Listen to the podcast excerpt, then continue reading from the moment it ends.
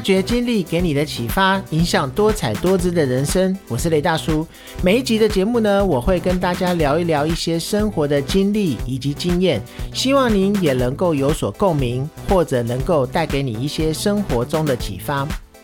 在讲今天的主题之前呢，很开心大叔的频道已经一年了。在这一年之中呢，我跟大家聊了很多的话题，除了音乐系列，还有很多时事或者一些关于生活中我遇到的事情、我的看法以及我的想法。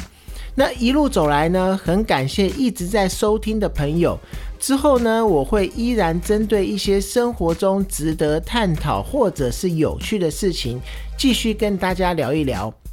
那不知道呢，大家最近有没有被疫情或者是疫苗相关的问题搞得有点恐慌？那我自己呢，虽然是没有到达恐慌症的一个状态。但是啊，每天看到确诊人数的增加，心情也多多少少都会受到影响。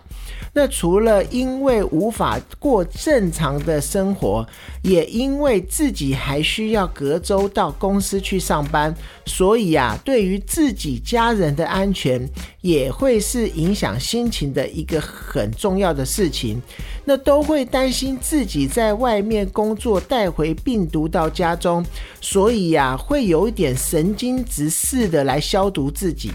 今天呢，我们就来聊聊疫情之下有可能引起的恐慌症。那讲起来呢，台湾社会真的很两极化。前两个月呢，明明还没有什么人想要打疫苗，甚至啊，连医护人员都有很多人还没有打。而现在呢，一堆人在那边抢啊、吵啊，特别是那一些名嘴政客，好像个个都变了疫苗专家一样。但确定的一点就是呢，台湾现在已经算是在社区感染阶段，任何厂牌的疫苗都不会马上解决眼前的危机或者是医疗超载的问题。因为呢，疫苗接种需要时间，而且它也是一个非常大的工程，产生效力呢更需要时间，而且啊，也不是打了疫苗就是等于是金刚不坏之身了，还是有可能有确诊的风险。那只是呢，能够大大的降低重症率或者是死亡率而已。那所以说呢，疫苗可以解决未来的问题。但不会解决现在的问题，是需要有计划而且有进程的去商量的。那所以呢，单纯的抢疫苗不是我们现在唯一要做的事情，全民一致的做好防疫，有正确的防疫观念才是最重要的一件事情。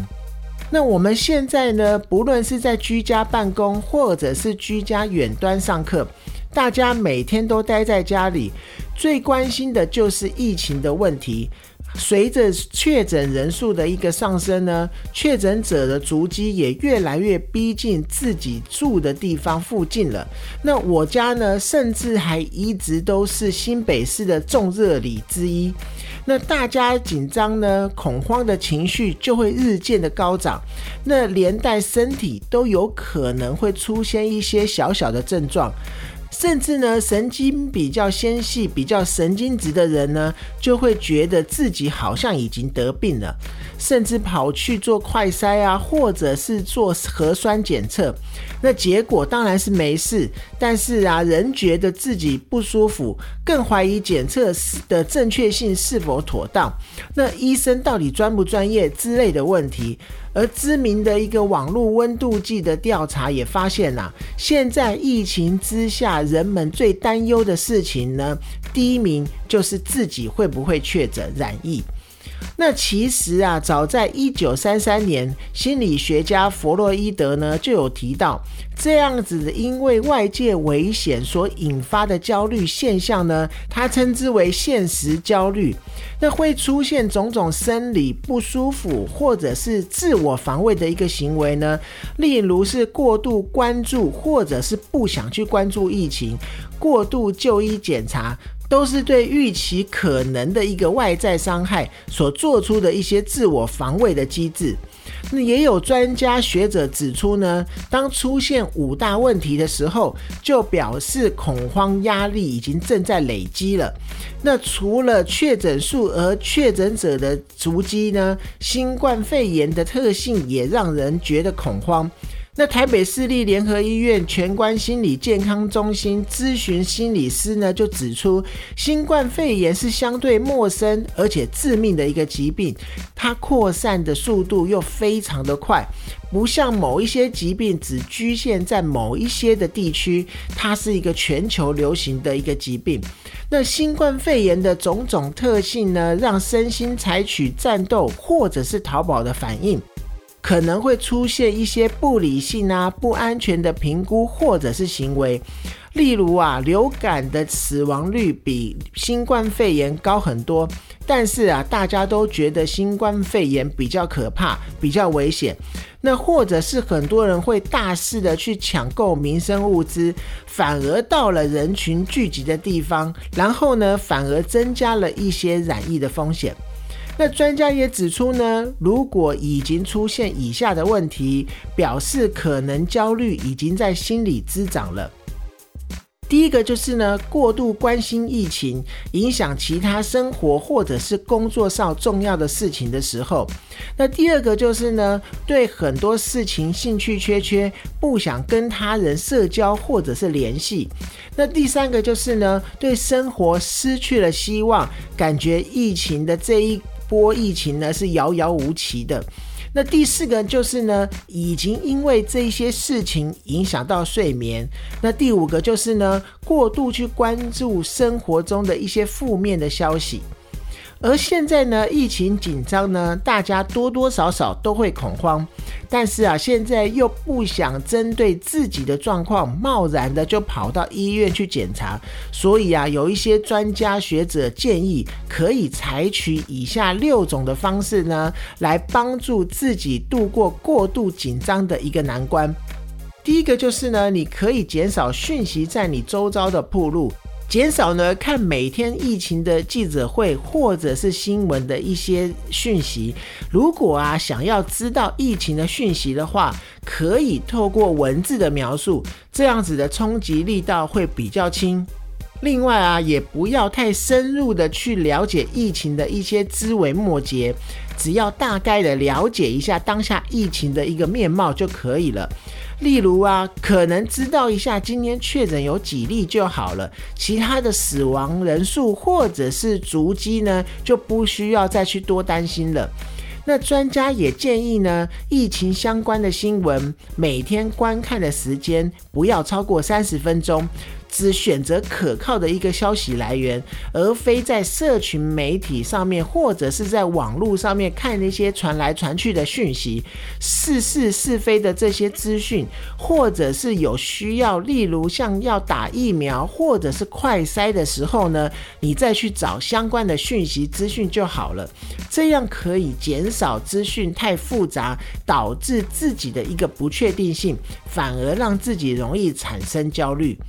第二点呢，就是和自己身体发生的一些小病痛呢和平相处。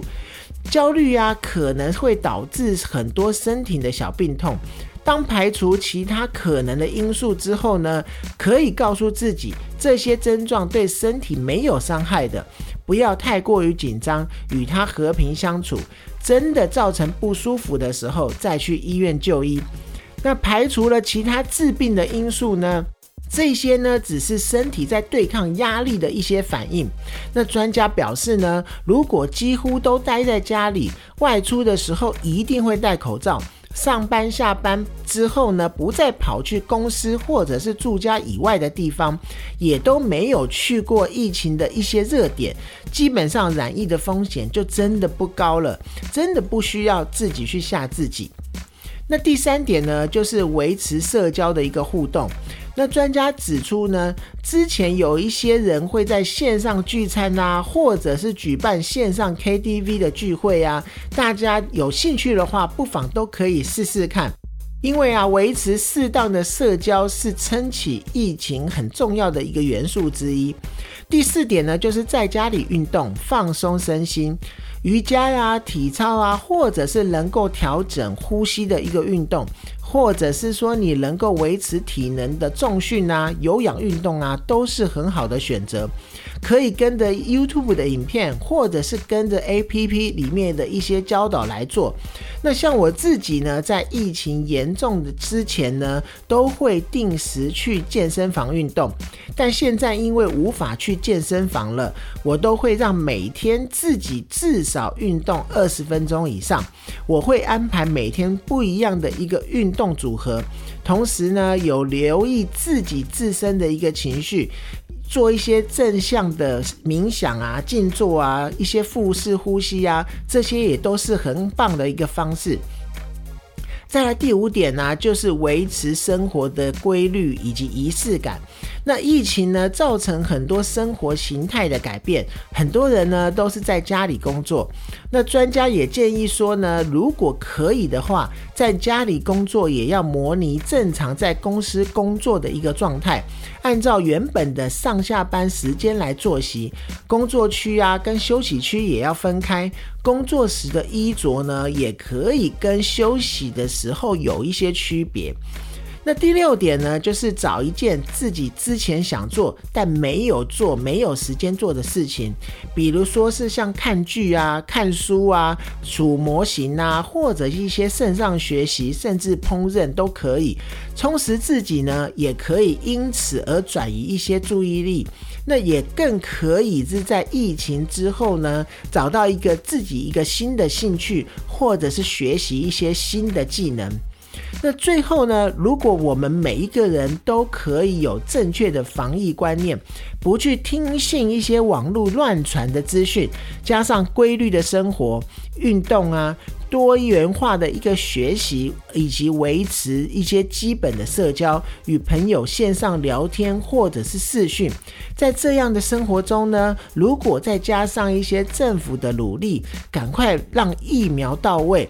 在最快的时间呢，让所有人都可以打到疫苗，我相信啊，在不久之后呢，我们就能够恢复正常的生活，让我们大家一起来加油努力吧。